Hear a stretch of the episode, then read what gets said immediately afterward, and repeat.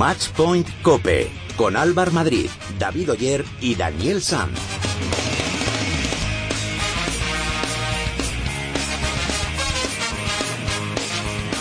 Hola, ¿qué tal? ¿Cómo estáis? Bienvenidos al programa especializado en tenis y en pádel de cope.es. Bienvenidos al capítulo 28 de Matchpoint Cope.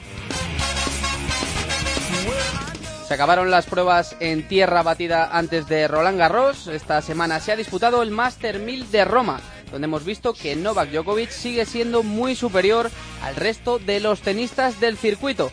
El serbio se impuso en la final a Roger Federer en dos sets por 6-4 y 6-3. De los nuestros, David Ferrer fue el jugador que más lejos llegó. Cayó en semis contra Federer y Rafa Nadal solo pudo alcanzar los cuartos de final donde tropezó con Stamba Brinca. Por parte de las chicas, nuestra Carla Suárez llegó a la final contra Sarapova, pero la canaria no se pudo hacer con el primer Premier Mandatory de su carrera. Perdió contra la rusa en tres mangas, 4-6, 7-5 y 6-1. Carla se mete como número 8 del ranking WITA. En pádel este fin de semana se ha celebrado el Campeonato de España y en categoría masculina, Paquito Navarro y Mati Díaz se hicieron con el título. Y en categoría femenina, Alejandra Salazar y Marta Marrero se llevaron el campeonato. A mi lado, por aquí están ya mis dos compañeros Dani Sanz y David Oyer. Muy buenas, compañeros. ¿Qué tal, Alvar? Muy buenas. Bien, bien, bien, aquí estamos. Oye, ¿qué sensaciones os ha dejado este Master 1000 de Roma? Pues a mí que hay un tenista inalcanzable por encima de todos, Novak Djokovic. Luego hay muchos que están a un nivel muy bueno, como puede ser Murray, Federer, Nishikori y todos hasta completar el top 10. Pero Djokovic es inalcanzable y si no cambia nada va a ganar todo. Bueno, yo aparte del ascenso de, de, Carla, hablando un poquito de Nadal, parece que está un poco como una montaña rusa, ¿no? Monte Carlo hacia arriba, Barcelona hacia abajo, Madrid hacia arriba, ahora hacia abajo, vamos a ver Roland Garros toca hacia arriba, ¿no? Eso, Va- eso vamos toca. a ver. Lo veremos, lo veremos. Bueno, recordamos que podéis poneros en contacto con nosotros a través de las redes sociales. Estamos en Twitter, en arroba matchpointcope y en Facebook nos podréis encontrar en facebook.com barra matchpointcope. Además, eh, os tenemos que avisar porque la semana que viene nos viene a visitar Miguel Lamperti y vamos a sortear, atención, su pala, cortesía de Nox. Y para entrar en el sorteo simplemente tenéis que seguir a nuestra cuenta de Twitter, arroba matchpointcope, y publicar un tuit con el hashtag Lamperti en Cope, almohadilla Lamperti en Cope. El propio Miguel elegirá al ganador el próximo lunes. Os animamos a, participar. Y ahora vamos a ver todo lo que ha pasado esta semana con la ayuda de David Oyer.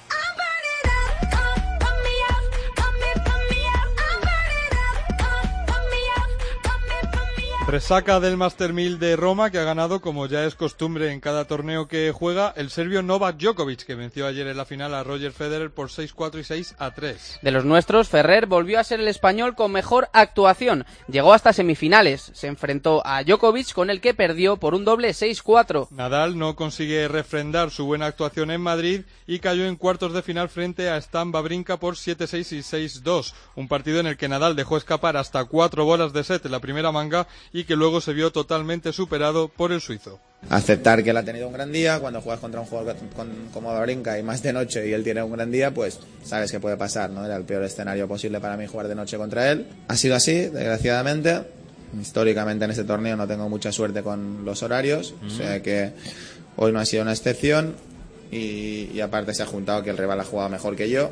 Me voy a casa con la sensación de que he hecho la continuación correcta desde Madrid y espero estar preparado para, para jugar un buen, un buen torneo en Roland Garros. Lo mejor de la semana ha estado en el cuadro femenino con otra gran actuación de Carla Suárez. Volvió a jugar una final, esta vez frente a María Sarapova, pero la victoria se le resiste todavía. Suárez ganó el primer set, pero le faltó físico para poder hacerse con el título y acabó sucumbiendo ante la rusa. La Canaria sube hasta el octavo puesto en el ranking WITA, su mejor clasificación hasta el momento. En pádel, Campeonato de España que se ha celebrado en Alicante, en categoría categoría masculina los vencedores han sido Paquito Navarro y Mati Díaz, que derrotaron a la pareja formada por Limones y Moreno por 7-6 y 6-2. En el cuadro femenino, las campeonas de España han sido Alejandra Salazar y Marta Marrero, que han vencido a las hermanas Sánchez Alayeto por 4-6, 6-3 y 7-5. Y en badminton tenemos una noticia con algo de polémica porque finalmente Bilbao va a ser la sede del Mundial de Badminton al negarse a serlo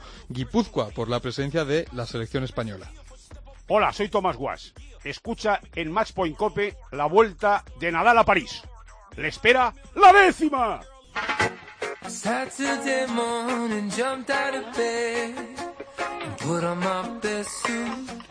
Got in my car, like a all the way to. En el capítulo de hoy hablamos con una persona que ha sido jugador, entrenador y actual comentarista en Eurosport. Como jugador ha ganado una plata olímpica, además de varios títulos ATP. Además, como entrenador es uno de los artífices de la segunda Copa Davis para nuestro país. Hablamos de Jordi Arrese. Jordi, ¿qué tal? Muy buenas, ¿cómo estás? Muy buenas. ¿Qué tal? Muy ¿Cómo bien. estás? Pues mira, comiendo comiendo japonés, muy bien. Comiendo japonés, bueno, bu- buena cosa, buena cosa. que, bueno, imagino que ya con ganas de que, de que empiece Roland Garros ya para empezar ahí a, a comentarlo con, con nuestros compañeros de Eurosport, ¿no? Pues sí, la verdad es que cada vez que, se, que llegan estos Grand Slam pues nos, nos, nos apetece mucho, estamos con muchas ganas y la verdad es que sí, esperando ya que empiece la- el, el Grand Slam de verdad, ¿no? El de, Sí. de tierra, ahora que viene un poquito que no están viniendo los mejores resultados, pues sí, esperemos que llegue este. Bueno, ¿y cómo lo ves? ¿Crees que, que Rafa puede, puede hacerse con la décima, como dice nuestro, nuestro compañero Tomás Guas? Bueno, a ver, yo creo que cuando se trata de, de torneo a cinco sets, la verdad es que las cosas cambian mucho. Yo creo que Rafa en estos momentos pues no está en su mejor momento, esto está clarísimo. No está jugando igual de bien, pero también es cierto que cuando él tiene cinco sets, cuando eh, juega con pelota bagolat, que está un poquito hecha a su medida, pues siempre son, son mejoras para él, ¿no? Y eso pues le- le- le da un plus. ¿Y qué, qué significaría para él, tú que le conoces bien? Bueno, a ver, eh, Rafa yo creo que ha perdido la cuenta ya de los que ha ganado en, Sí. en- en Roland Garros prácticamente, ¿no? Está claro que, que lo que ha hecho es una pasada, que nadie lo va a repetir y, y- y menos en tierra batida. Y, y bueno, a ver, eh, ahora está un poquito el reto es este, a ver si es capaz de, de conseguir el nivel que él necesita. Eh, no está jugando en su mejor momento, la derecha pues no le está yendo igual de bien, pero pero esperemos que a cinco sets físicamente yo creo que está, está bien y que coja esa confianza, que se relaje un poquito y que, y que esté un poquito más agresivo, que es lo que necesita para, para poder ganar estos partidos.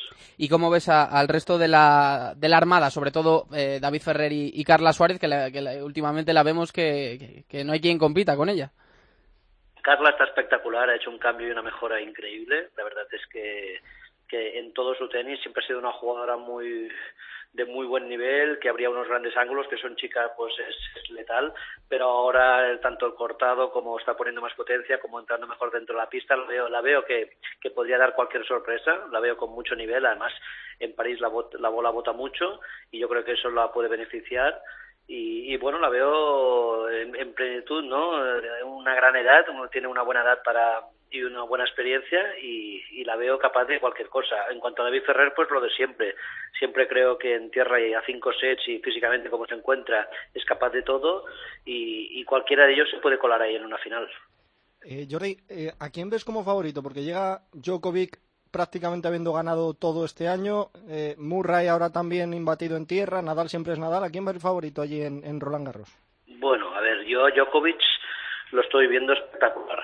O sea, creo que Djokovic, yo creo que, que bueno, si no es que Rafa se pone a jugar bien, eh, casi te diría que es el máximo candidato por confianza. Pero Rafa cinco sets, yo siempre si tengo que poner un favorito, lo pongo a él. Creo que, que a cinco sets eh, juega con más margen, eh, juega más agresivo, tiene más tiempo para recuperar y físicamente los contrarios no es lo mismo ganarlo a tres que a cinco. Yo Mm. pondría a Rafa siempre de favorito. Murray lo veo espectacular. Murray, la verdad es que con, con Rafa en Madrid lo, lo, lo vi muy bien. También es cierto que Rafa estuvo bastante, bastante flojo y así pues tipos como Murray y Djokovic que tienen un revés tan bueno que cambian tanto cruzado con paralelo le hace mucho daño y más con un buen servicio y, y bueno, es capaz de, también llevan esa experiencia y han ganado algún gran slam como para poderse colar ahí en las finales. Bueno, Jordi, por, por cambiar un poquito de, de, tema, tú has sido capitán de la Davis, director eh, deportivo de la federación. Eh, ¿Qué te parece toda la polémica que se montó desde la elección de, de Gala como capitana hasta el, nombra, el nombramiento de, de Julián Alonso como su capitán? Bueno, a ver, yo creo que, que todo al final es una falta de comunicación. Yo creo que, que, que, bueno, que si hubiera una mejor comunicación con los jugadores, pues no creo que hubiera pasado esto.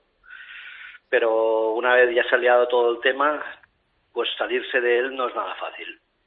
Uh -huh. y, y al final no veo tampoco que haya mucha diferencia. O sea, yo creo que, que al final todo lo que no veas un poquito con el visto bueno de los jugadores. No es que se les tenga de decidir a ellos todo, yo no creo en eso, pero sí que, que, que, que le ven el visto bueno, pues yo creo que eso es importante.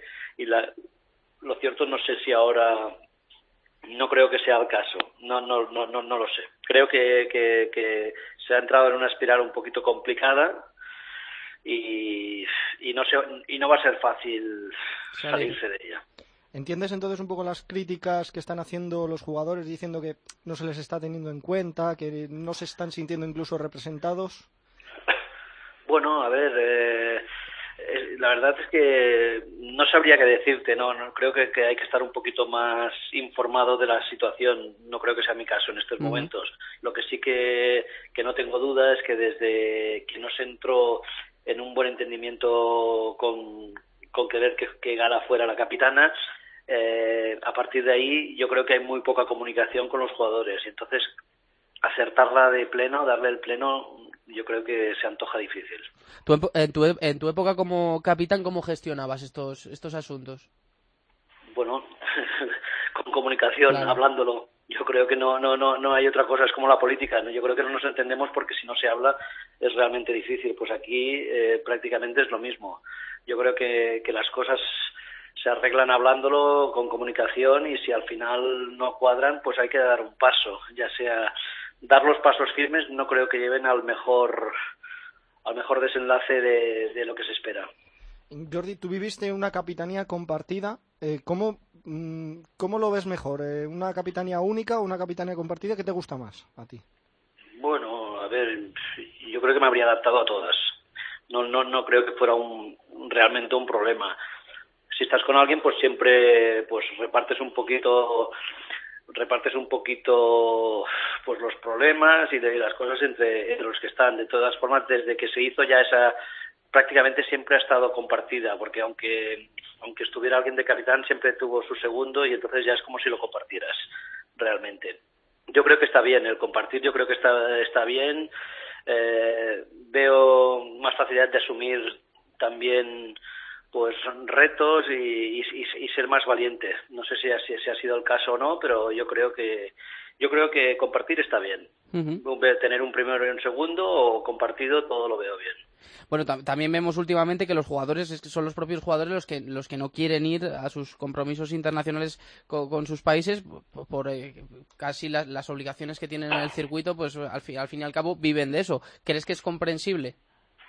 Bueno, las, las obligaciones de los jugadores la verdad es que son, son cada vez más extensas, cada vez son más complicadas y eso pues lleva a, a que a que tienes que tienes que prescindir a veces de algunos jugadores. De todas formas, yo soy de los que creo que no hay que llamarlos cada vez. Yo creo que que hay que ir utilizando a cada jugador para cada eliminatoria, arriesgando un poquito y el hecho de llamarlos en cada eliminatoria lo único que haces es quemarlos y que, no, y que al final decidan no ir. Uh -huh. Yo creo que, que, sería conveniente que con tantos jugadores que tenemos, que el capitán sea valiente a arriesgar.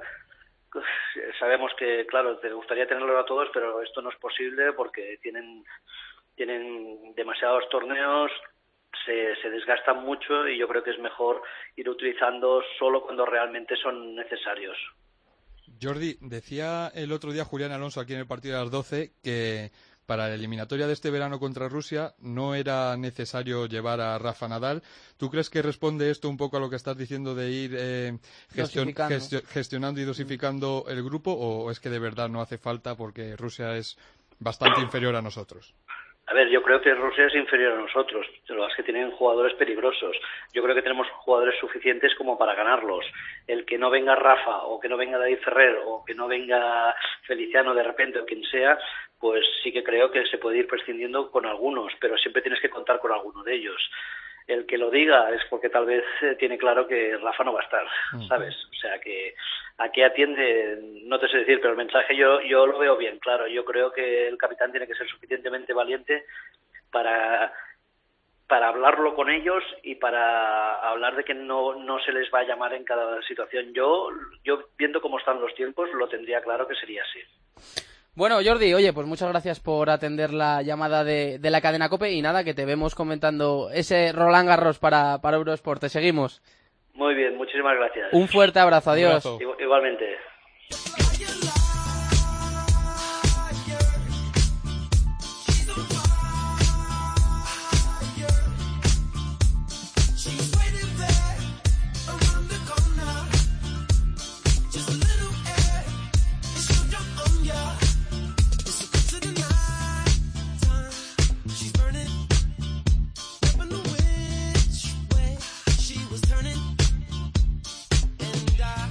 Pues vamos a analizar todo lo que ha pasado esta semana por tierras romanas y ya está con nosotros nuestro compañero y experto en tenis de la casa, Ángel García. Muy buenas, Angelito. Hola, muy buenas chicos. ¿Qué tal? ¿Cómo estás? Muy bien. ¿Qué te ha parecido este, este torneo de, de Roma? Bueno, eh, la mejor noticia para nosotros, sin ninguna duda, el tema de, de Carla Suárez. Eh, la regularidad, sobre todo, de Carla, verla en 10 de 11 eh, cuartos de final, mínimo, en este caso en la final, eh, en este 2015, y que solo fallase en el Gran Slam que se ha disputado en el Abierto de Australia, pues hombre, es una noticia eh, espectacular, a las puertas sobre todo de su gran objetivo, su gran slam favorito que es, que es Roland Garros. Eh, perdió con Sarapova, sí, eh, una de las mejores mentes que hay en el, en el tenis femenino, la asfixió en ese, en ese 6-1 final en el, en el tercer set, pero bueno, salvo Sarapova en este caso, y eso que la- ya la ganó el año pasado, y Serena, que ahí sí que es kriptonita, que, es incapaz de ganarla, a todas las demás las ha ganado ya en alguna ocasión, ha estado por encima de Halm, que es número 2 del mundo, ha estado por encima de Kitova, ha estado por encima de Bouchard, eh, yo creo que Carla puede aspirar absolutamente a todo y esa es la gran noticia. Y en cuanto al cuadro masculino, pues qué decir de Novak Djokovic. Eh, lo gana absolutamente todo, los últimos siete grandes torneos han caído de su lado y es favorito indiscutible a, ganar en Roland Garros, aunque él mismo lo dijo, no quiere encontrarse a Rafa ni en cuarto, ni en semi, ni si es posible en la final. O sea que si es posible que no le toque, el, el serbio encantado. Y hoy debuta también con nosotros en el programa el especialista en tenis de ABC, Enrique Yunta. Muy buenas, Enrique. ¿Qué tal? Buenas tardes, ¿cómo estáis? Buenas tardes, oye, un placer que, que te animes a, a colaborar con nosotros. Muchas gracias, ¿eh? Hombre, solo faltaría. Bueno, ¿qué, ¿qué te ha parecido para ti que te- este, este Master 1000 de Roma? A ver, cuéntanos tus sensaciones. Pues yo sí que esperaba un pelín de continuidad en, al menos en los resultados de Rafael Nadal. Cuartos de final es una ronda impropia para él en un torneo de tierra, siendo lo anterior mm, algo tan brutal que, que, que nos hemos acostumbrado de esta manera. Eh, sí que hay que ensalzar, como contaba Angelito, el, grandísimo papel de, Carla Suárez. La verdad es que cada torneo nos sorprende por, por su capacidad para revertir situaciones complicadas, como lucha siempre en partidos largos a tres sets. Es verdad que el que tenía que ganar a tres sets es el que se le escapa, pero bueno, es una mancha mm, que se puede aceptar e incluso entender. Y también me gustaría destacar, al margen de, de Djokovic, que sinceramente da miedo, la regularidad de David Ferrer, cómo ha encontrado a lo largo de este año la regularidad que le permite estar ahí en la carrera de campeones en posiciones de privilegios, en la lista del año y también en las rondas finales. Eh, seguro, seguro que, vamos, ahora mismo lo veo entre los cuatro candidatos a llegar a la semifinal de Roland Garros, sin duda. Y veremos también, a una semana vista de que empiece el torneo francés, cómo va Nadal. Nunca, nunca, nunca un sorteo ha tenido tanta importancia como, como el que va a tener Roland Garros.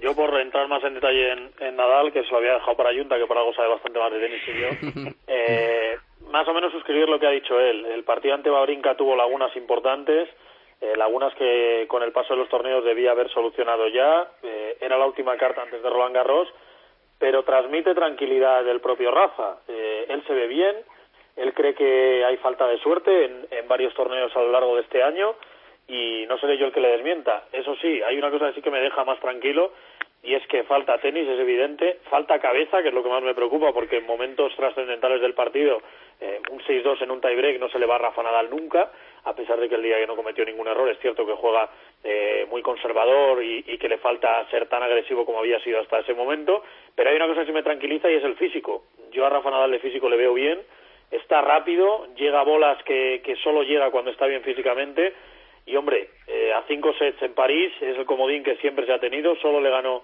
eh, Verdic en aquel eh, Soderling en aquel estado tanto físico como mental por la separación de sus padres bastante flojo, así que la carta del físico y los cinco sets en París yo creo que habrá que jugarla en algún momento.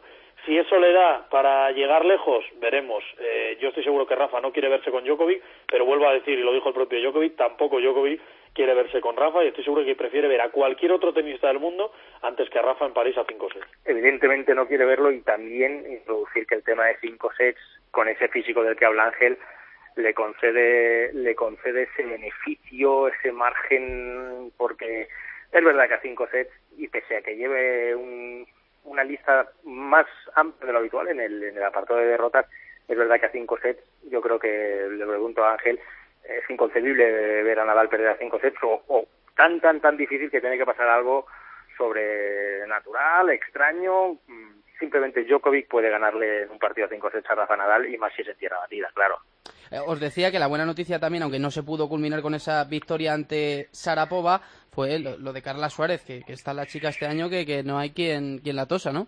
Sobre todo por regularidad, lo que decía Enrique, y, y- le dejo ya hablar a él, por, por esa regularidad de, de, de 10 cuartos de final mínimo en 11 torneos jugados en este en este 2015. Eso estamos hablando de pelear siempre con las mejores, de llegar a luchar contra las mejores y de estar ahí metido. Eh, a partir de ahí, pues oye, claro que puedes perder. Puedes perder con Serena, que ha perdido siempre, puedes perder con, con, con Sarapova, pero mientras estés ahí, puedes aspirar a todo. Eh, a mí me decían hace un año que Carla Suárez podía ganar Roland Garros y sinceramente yo lo veía imposible. Eh, pero además se lo he reconocido a ella, o sea, yo lo veía una utopía de quien me lo decía. Bueno, pues a día de hoy creo que no es la gran favorita ni mucho menos, pero sí que está entre las candidatas y sí que es una eh, opción factible eh, verla peleando por, por, por lo más grande en Roland Garros.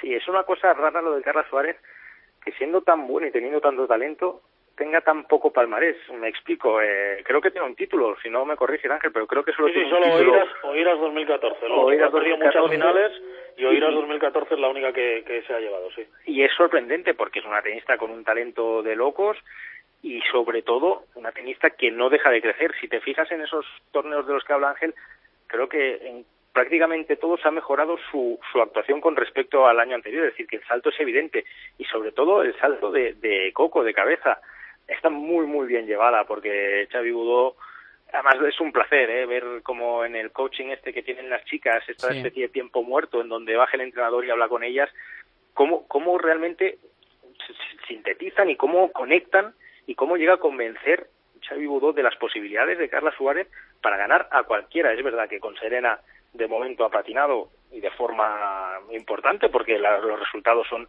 son muy abultados, pero es que con el resto está siempre, siempre, siempre muy cerquita de ganar. Y, si, te fijas, los partidos que ha perdido este año son partidos, pues por detalles, por un tercer set que es verdad que es muy abultado, este de Roma de 6-1 con Sharapova, pero ha estado en todos ahí. Ha estado en todos ahí y no me extrañaría nada verle el viernes de la segunda semana en París luchando por meterse en la final o el jueves, vaya. Y bueno, y pronósticos para, para Roland Garros, porque por mi parte yo creo que Djokovic, Nadal o Murray, yo creo que puede ser la terna favorita a optar por esa Copa de los, de los Mosqueteros. Bueno, yo creo que aquí hay, no hay una terna esta vez, no se puede hablar de una terna. Hay un favorito indiscutible que es Novak Djokovic. eh, los números están ahí, tanto en tierra como en cualquier otra superficie. Eh, cinco Masters 1000, una Copa de Maestros y un grande consecutivos, ganando a 21 top 10 por el camino. eh, creo que le dan por lo menos el, el rango de favorito indiscutible. Y a partir de ahí, en un segundo escalón, y parece un sacrilegio decirlo, pero a día de hoy es así, pues ahí estaría Rafa Nadal, estaría Andy Murray, que llega invicto, y quien lo diría también, en tierra batida a Roland Garros, aunque, aunque sea por una retirada en, en Roma, eh, y por no haber disputado Monte Carlo y demás. Eh, eh, yo meto ahí a Nishikori porque sigo teniendo mucha confianza en el en el japonés, aunque este año haya tenido derrotas importantes, por ejemplo ante, ante Murray en, en Madrid, y yo pararía de contar. Eh, la gente sigue metiendo ahí a Federer, yo no le veo en tierra batida, a pesar de haber llegado a la final en Roma, eh, al nivel de, de volver a pelear por un gran slam. Quizá me equivoque, no lo sé, pero pero yo diría eso eh, Novak Djokovic favorito indiscutible y por debajo una terna de, de, de Nadal, eh, Murray y Nishikori seguramente por ese orden Yo sí le meto a Federer en candidato, que no en favorito. Y candidato, me explico, candidato es que me sorprendería mucho no verlo en las rondas finales, semifinal o final. Y, y comparto todo lo que dice Ángel y además te digo una cosa, Djokovic es verdad que es el máximo favorito, pero si alguien no quiere cruzarse con él, Rafael Nadal es con Nishikori, porque es un tenista, ya lo demostró aquí en Madrid, es verdad que Madrid no son las condiciones de tierra habituales al resto de- del circuito, pero la exhibición del año pasado, por ejemplo, en Nishikori con Nadal, yo no he visto, vamos, una paliza tan grande como la que le está dando el japonés a Nadal en el primer set de aquella final, que al final gana Nadal por problemas físicos del japonés, pero desde luego Nishikori al nivel que está es peligrosísimo. Y, en el sorteo en el que Nadal por su ranking va a tener que cruzarse con favoritos mucho antes de lo esperado eh, ya puede rezar para ir por el lado del cuadro en el que no esté ni Nishikori ni Djokovic. A ver si entre ellos se, se encuentran y uno de los dos cae ¿Algo más que, que comentar de, de, de este Master 1000 de Roma? Poco más. eh, que, bueno, por cierto, suscribir lo que ha dicho eh, Junta de, de Ferrer. eh, me parece una grandísima noticia volver a ver a, a Ferro ahí metido, eh, que siga estando competitivo, que siga estando con los mejores, y me parece una, una grandísima noticia. Enrique. para rematar en chicas lo que quiera Serena eh, si está dispuesta y si está con buen físico siempre siempre la considero favorita está en Roland Garros que no es la, la superficie que mejor se le da y para rematar también esta semana de Roma que nos olvidamos mucho pero final con tres doblistas españoles estaba Sí, con es. Cuevas que han ganado el torneo y han ganado a Marcel y a Marcel Mar- Granollers y a Mar López que parece que vuelven a tener buenos resultados después de una época un poco más, más irregular. Muy bien, Ángel, Enrique, oye, que ha sido un placer charlar con vosotros, ¿vale? Un abrazo y seguimos en contacto. Un abrazo.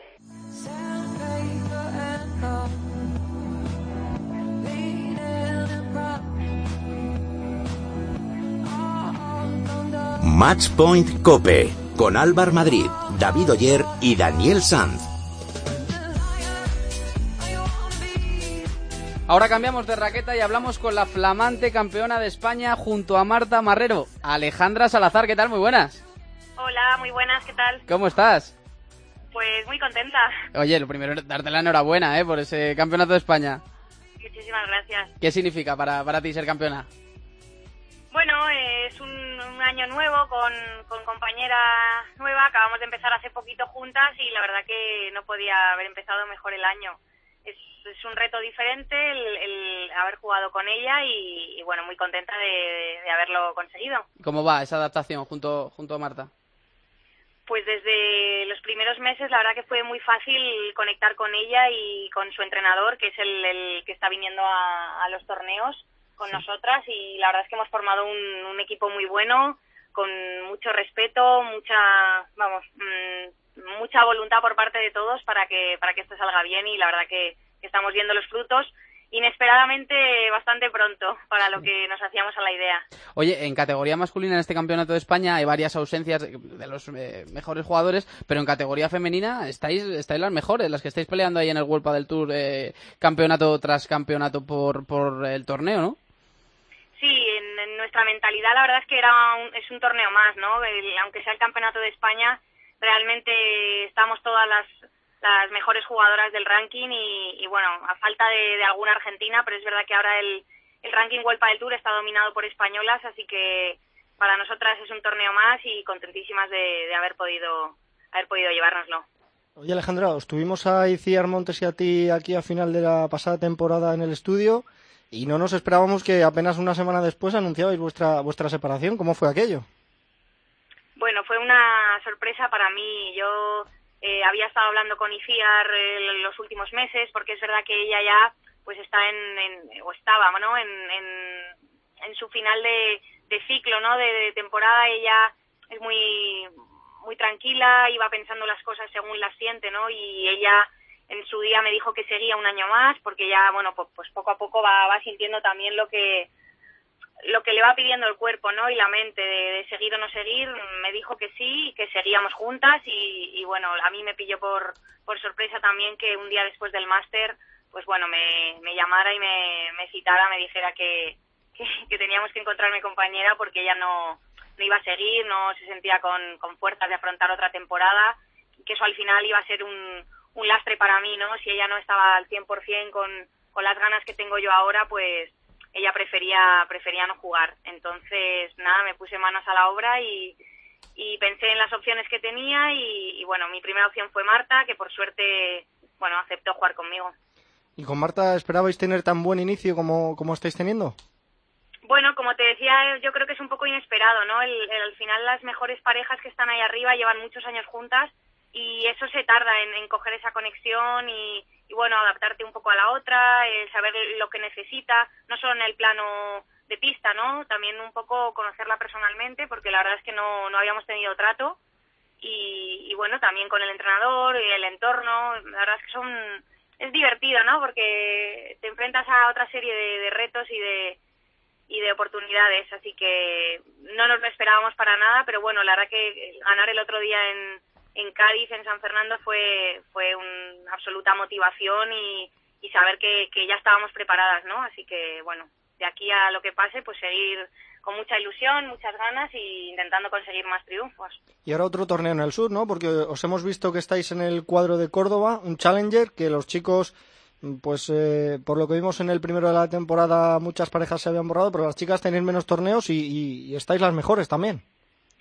Sí, la esencia de los Challengers se inició que iban a ser eh, principio, principalmente masculinos, eh, con la ausencia de las diez primeras parejas, ¿no? Un torneo de categoría intermedia y al final ha salido modalidad femenina Open, o sea, realmente es un Open femenino que vamos todas y Challenger en masculino. Así que bueno, encantadas de tener de tener más pruebas es una, una, prueba, una prueba más para vosotras y ¿cómo vais? ¿Qué, qué esperáis allí en el torneo? Bueno, ya el, los objetivos están, están claros, ¿no? Eh, seguir conociéndonos, eh, seguir mejorando aún más porque creo que tenemos mucho más por dar y, y por congeniar como pareja. Y bueno, aspirando, como hemos visto, a lo máximo, que creo que no, no podemos pecar tampoco de, de, no aspirar a ese número uno y de poder ganar torneos porque ya hemos visto que podemos, así que bueno, con mucha humildad y trabajo iremos a por ello y sabiendo que se puede, que es, que es fundamental también tenerlo en la cabeza visualizado que, que se puede. ¿Y cuáles son los objetivos a, a nivel de ranking o a nivel de, de torneos de, de, Marta y de Alejandra esta temporada? Eh, van, claro, van variando según van pasando, van pasando los acontecimientos, ¿no? Eh, al principio no nos marcábamos eh, porque al final también es meterte una presión y como te digo, el em, emplastar una pareja se tarda mucho, ¿no? Y, y, bueno, como te digo, hemos visto que se puede, así que bueno, sin duda, no te voy a mentir, nuestro objetivo es el número uno, pero tampoco nos obsesiona y iremos torneo a torneo intentando intentando crecer como jugadoras y como pareja. Bueno, Alejandra, que nada, que era una llamada para felicitarte y para, para que sepas que, que os seguimos muchos y, y, nada, que mil gracias eh, por atendernos y que tengáis muchísima suerte esta temporada, ¿vale? Muchísimas gracias. Un a vosotros. fuerte abrazo, adiós. Hola, soy Paquito Navarro y os envío un saludo muy grande a todos los oyentes de Match Point Cope.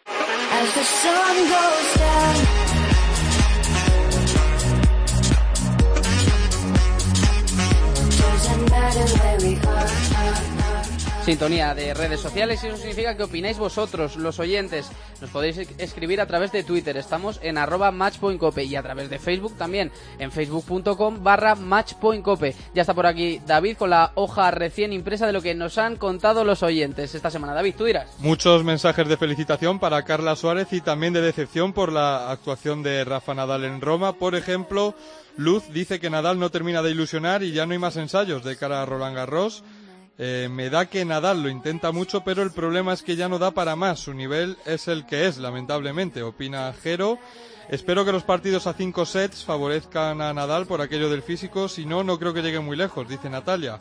Y felicitaciones, como decíamos, para Carla Suárez. Roberto opina que Carla se merece un título grande ya. Este año ha llegado a dos finales, pero no ha tenido suerte. Ya le toca. Y Emilio comenta que es un alegrón tener a Carla Suárez entre las ocho mejores del mundo, el tenis femenino donde debe estar. Pues eso es. Oye, también hay que recordar, David, que para el lunes de la semana que viene vamos a sortear la raqueta La de, de Miguel Lamperti y que para participar simplemente tenéis que seguirnos en nuestra cuenta de Twitter y publicar un tweet con el hashtag Lamperti en cope, almohadilla Lamperti en cope. cope. Y nada, que os animamos a, a que participéis. Y lo va a elegir él. Lo va a elegir, lo va- Así que no hay ni tongo ni nada. Na- tienen, tienen que ser lo, lo más creativos posible y lo más originales posible para que a Lamperti Sí. le guste porque lo va a elegir él. Sí, que además grabaremos un vídeo y luego lo, lo subiremos a las redes sociales de cómo ha elegido Lamperti al ganador de esa pedazo de raqueta Nox. Así que nada, seguir escribiéndonos que os seguiremos leyendo.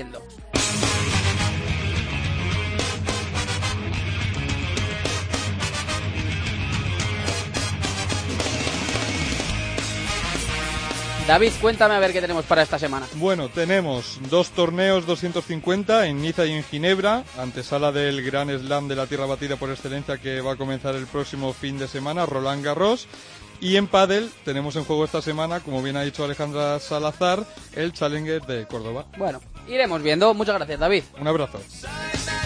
Pues nada, hasta aquí ha llegado este capítulo número 28 de Matchpoint Cope. Muchas gracias por estar ahí. En la técnica ha estado José Antonio Hernández. Y nada, que volvemos el próximo lunes. Que disfruten de la semana.